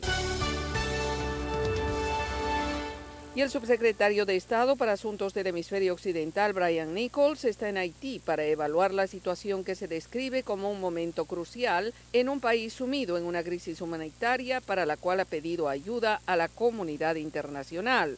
El Departamento de Estado resaltó que Nichols visita Puerto Príncipe con asesores y funcionarios de la Secretaría de Defensa y de las oficinas de antinarcóticos y seguridad y se reunirá con el primer ministro haitiano Ariel Henry y líderes de la comunidad.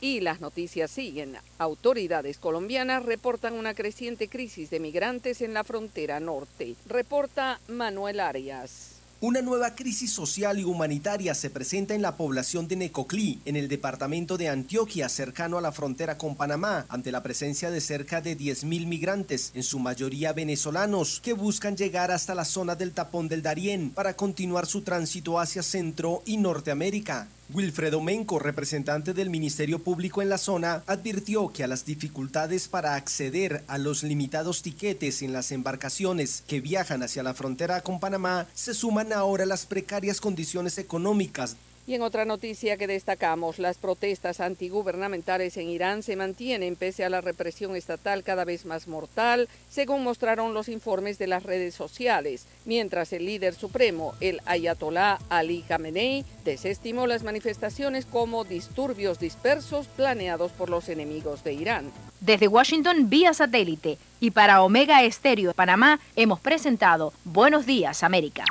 Buenos días, América. Problemas de tierra, reclamos por accidentes, despidos injustificados, reclamos de herencias, sucesiones, daños y perjuicios. Todo problema legal civil, penal y laboral, consulte al 6614-1445. Licenciado Juan de Dios Hernández le atiende. 6614-1445. Con atención en Panamá, Panamá Este, Panamá Oeste, Colón, Coclé, Santiago, Herrera y Los Santos. Anote y consulte 6614-1445. Noticiero Omega Estéreo.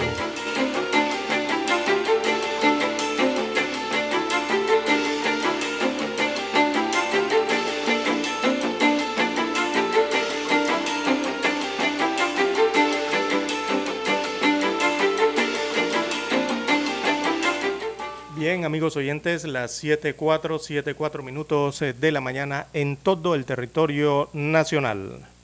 Bien, vamos a tocar un tema que tiene que ver, eh, es internacional, pero tiene repercusiones en cada uno de los países del mundo, incluido Panamá.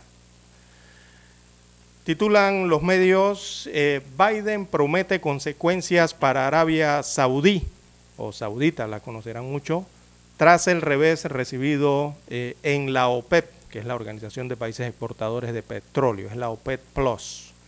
La decisión del cartel petrolero de recortar la producción de petróleo muestra que se alinea con Rusia, según dijo la Casa Blanca.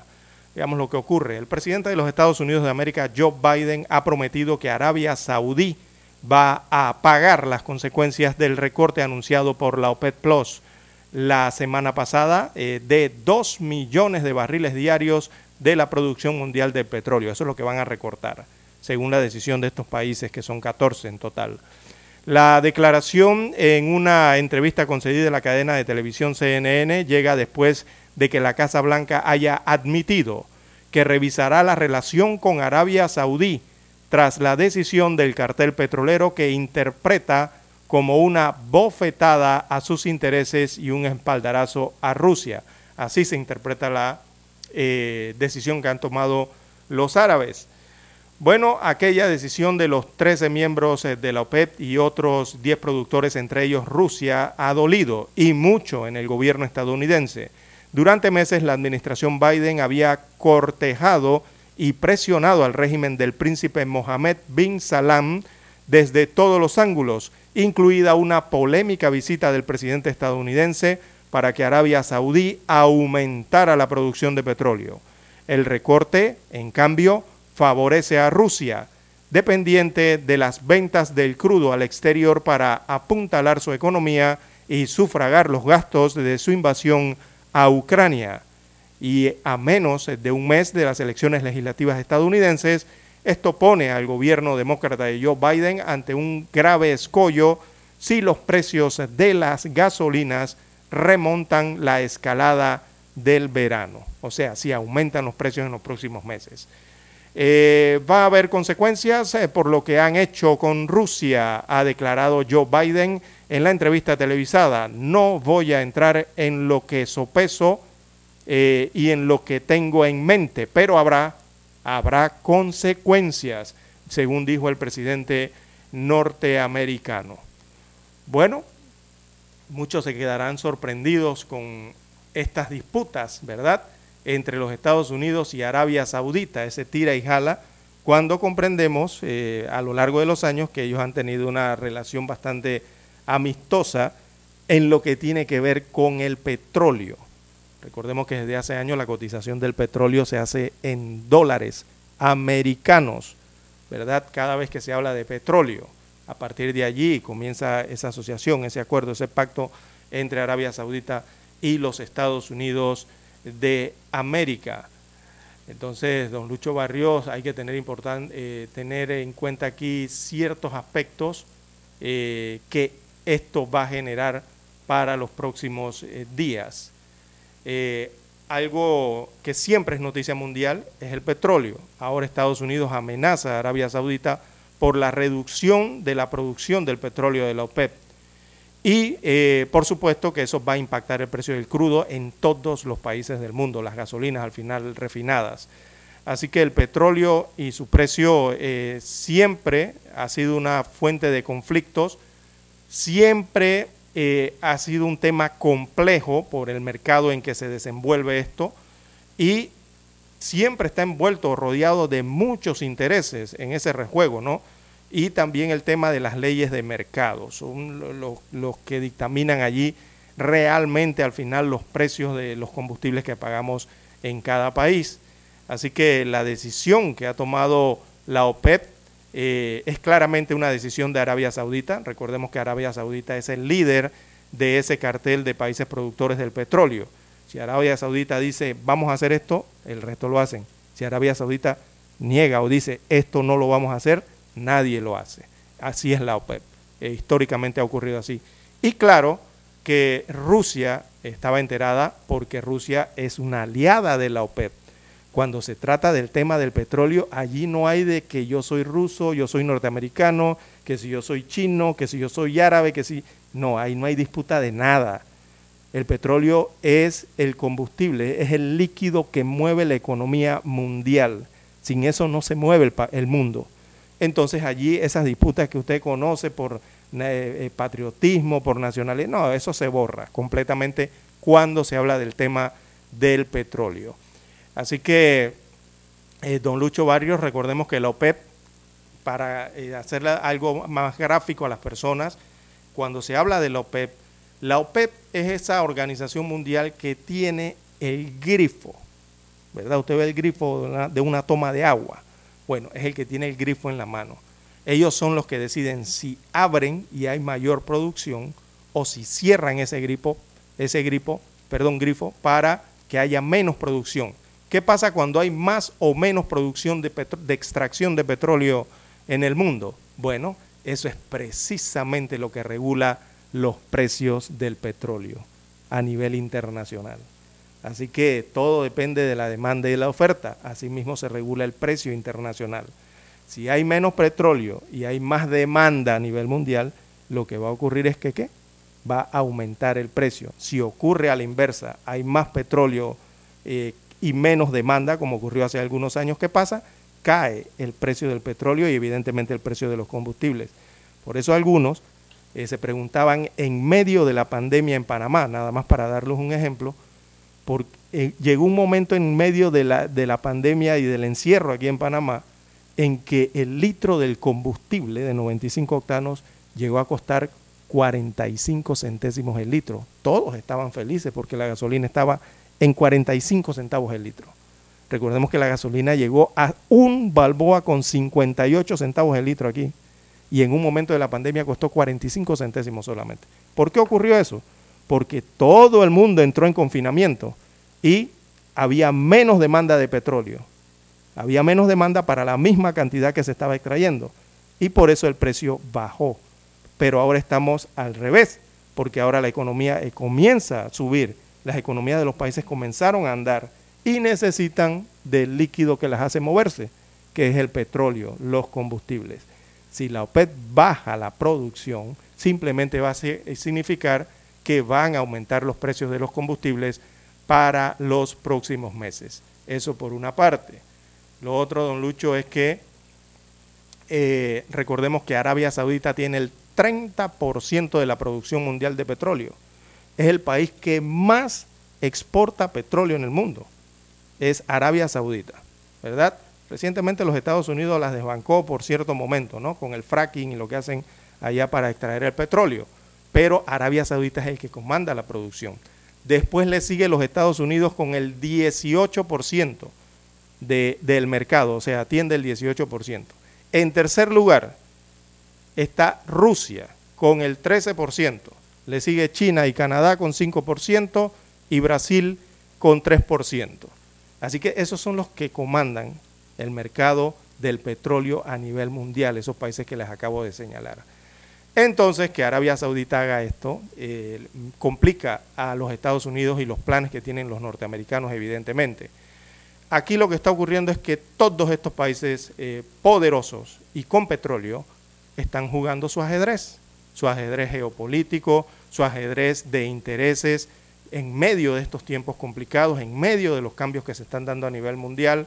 Recordemos, también que Arabia Saudita había anunciado, así como ahora los Estados Unidos amenazan que le van a imponer sanciones, anteriormente Arabia Saudita había anunciado que analizaba vender su petróleo en monedas distintas al dólar americano. Y eso no le conviene para nada a los Estados Unidos de América ni a su economía. Entonces este es un juego de presiones y de tira y jala, ¿no? Cuando se trata del el petróleo. Eh, porque el petróleo, don Lucho, logra alianzas increíbles. Si no, pregúntenle a los venezolanos. Usted recuerda, ya lo vimos que los Estados Unidos de América y Venezuela recientemente lograron acuerdos, algo impensable en estos momentos. Pero el petróleo hace eso. También lo han hecho Arabia Saudita y Rusia. ¿Y por qué también era impensable eso en su momento? Porque estos dos países generalmente siempre viven enfrentados por los temas del Medio Oriente. Entonces, cuando se trata de petróleo, todo eso se olvida y logran los acuerdos que ellos, como países poderosos, eh, buscan y logran en sus intereses. Esto evidentemente, amigos oyentes, no son muy buenas noticias para el mundo, tampoco para Panamá, porque esto evidencia que vendrá un aumento de la cotización del petróleo a nivel mundial y lo que estaremos viendo quizás, lo más probable es aumento en los precios de los combustibles en los eh, países. Bueno, eh, esperemos a ver cuáles serán las sanciones o hasta dónde llegan las amenazas de los Estados Unidos de América con eh, los árabes en cuanto a este tema del suministro del petróleo a nivel mundial. 7, 14 minutos de la mañana en todo el territorio nacional. No sé si tiene algo que agregar, don Lucho, al tema. No, yo creo que se ha cubierto todo el tema, César. Bien. Eh, tenemos que hacer la pausa, 7, 15 minutos y retornamos con más temas nacionales. Noticiero Omega Estéreo. Desde los estudios de Omega Estéreo, establecemos contacto vía satélite con la voz de América. Desde Washington, presentamos el reportaje internacional.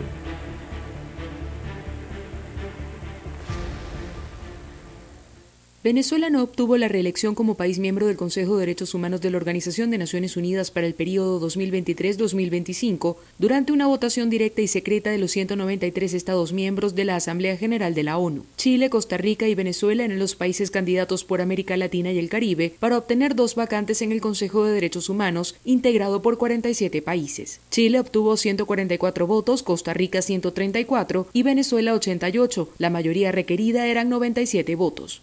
Consultada por La Voz de América, Mariana Romero, directora del Centro para los Defensores y la Justicia, la votación evidencia que el discurso del Estado venezolano sobre la cooperación con instancias internacionales de derechos fundamentales no es creíble. Y que la comunidad internacional está consciente de cómo en Venezuela se siguen vulnerando los derechos humanos, cómo Venezuela no es un país que debería ser miembro de un órgano tan importante como lo es el Consejo de Derechos Humanos. Rafael Uzcategui, coordinador de Provea, una de las organizaciones de derechos fundamentales más antiguas de Venezuela, coincide en que la votación ratifica que solo países solventes en materia de respeto a la dignidad humana deberían formar parte de los organismos de protección internacionales. Así que los países con mala conducta como Venezuela cada vez van a tener menos incidencia en la toma de decisiones de estos entes de protección. La semana pasada, el Consejo de Derechos Humanos aprobó una resolución que extiende por dos años el mandato de la Misión Internacional Independiente de Determinación de los Hechos sobre Venezuela, que ha concluido que en Venezuela se han cometido crímenes de lesa humanidad. La resolución fue rechazada por el gobierno del presidente Nicolás Maduro. Carolina Alcalde, Voz de América, Caracas. Escucharon vía satélite desde Washington el reportaje internacional. Noticiero Omega Estéreo.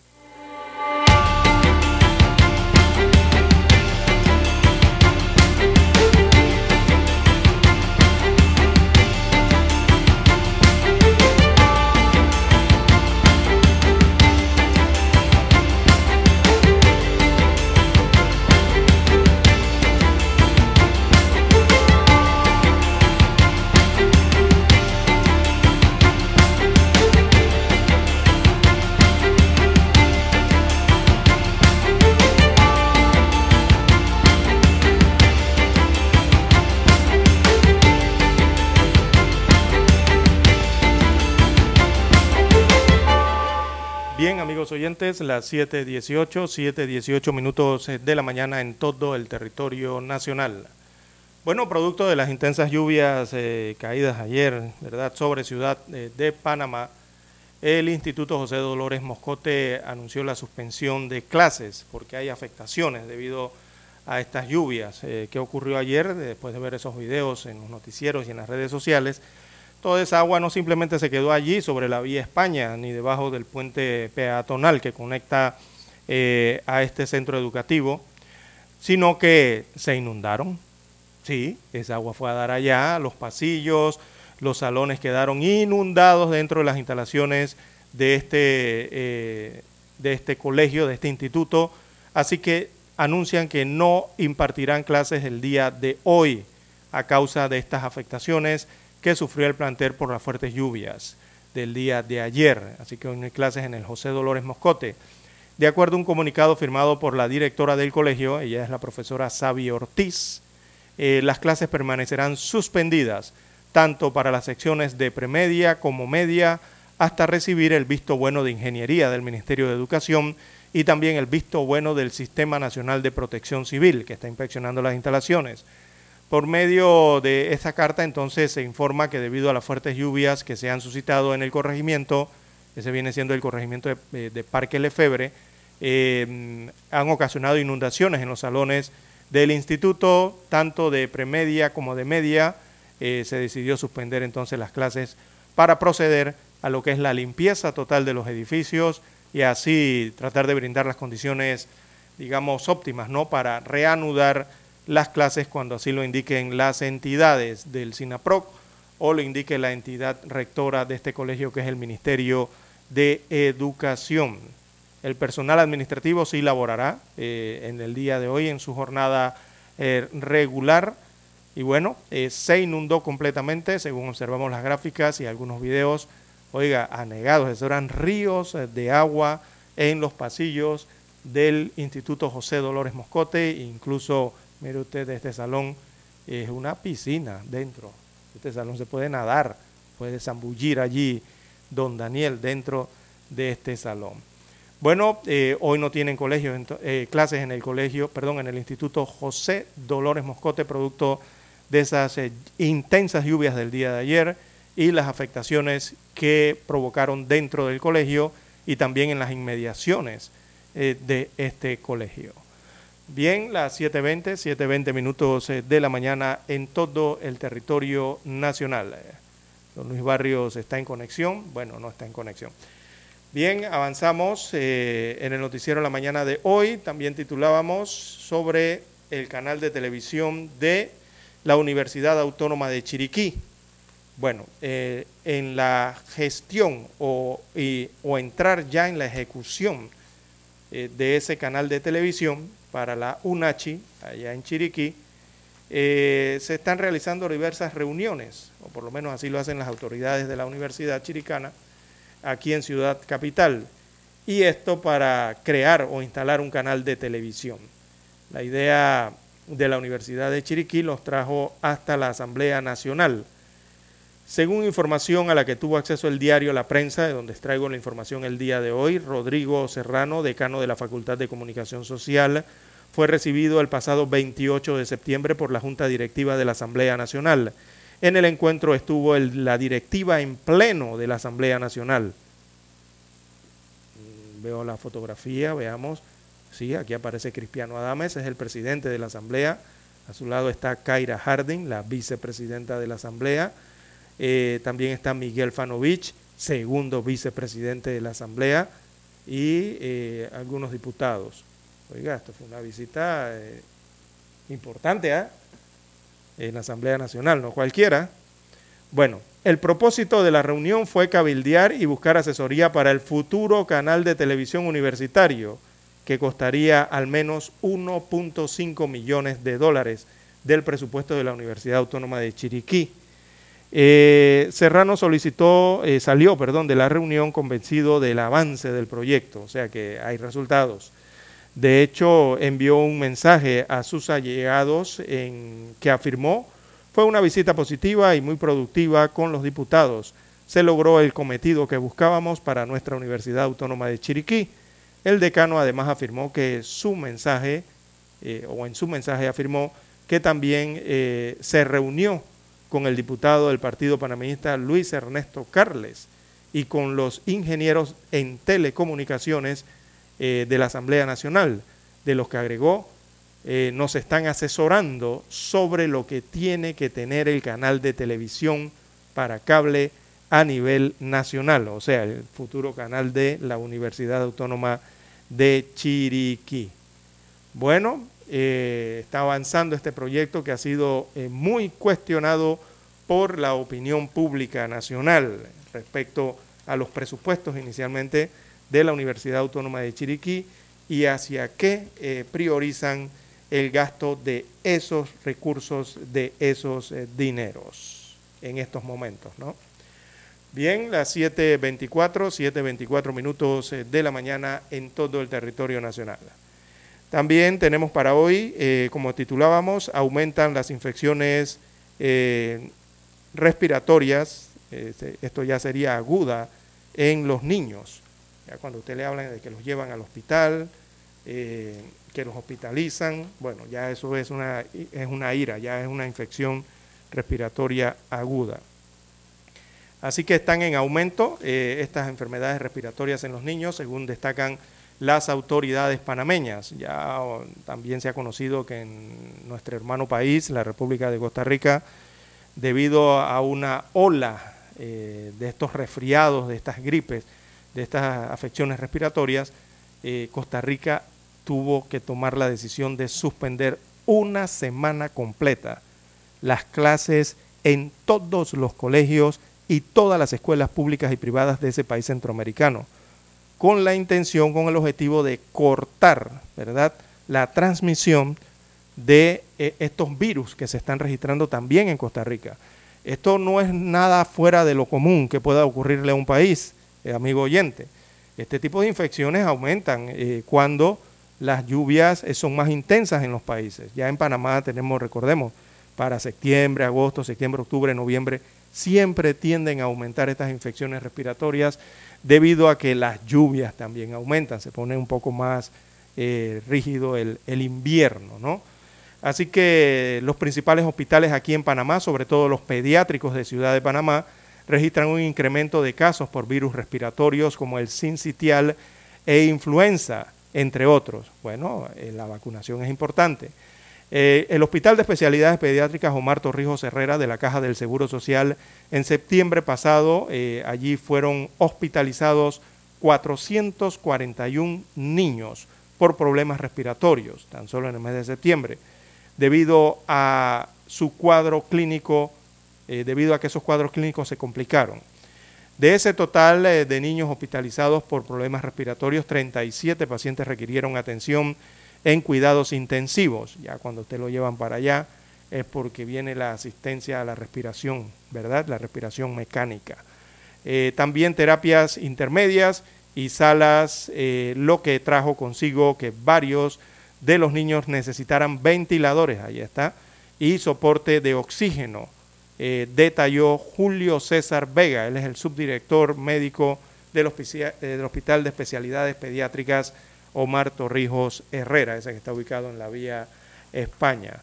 Así que ellos, los galenos, están haciendo un llamado a la población a eh, intensificar las medidas para tratar de evitar caer en resfriados y en enfermedades respiratorias, ¿verdad? Que son diversas las enfermedades respira- respiratorias. Una de ellas es eh, este cuadro sincitial, además de la influenza. También están pidiendo eh, el lavado de manos, mantener las medidas de higiene, principalmente el lavado de manos constante y tratar de evitar eh, la lluvia, ¿no? ¿no? Estar mojándose por la calle. Adicional a revisar las tarjetas de vacunación y, y reforzar entonces con la vacunación de diferentes vacunas como la influenza eh, que se aplica aquí en Panamá. Esto para tratar de contener o bajar estos casos de infecciones respiratorias que se están presentando inicialmente en los niños. Esto también afecta mucho a los adultos, a los mayores de edad. Bien, amigos.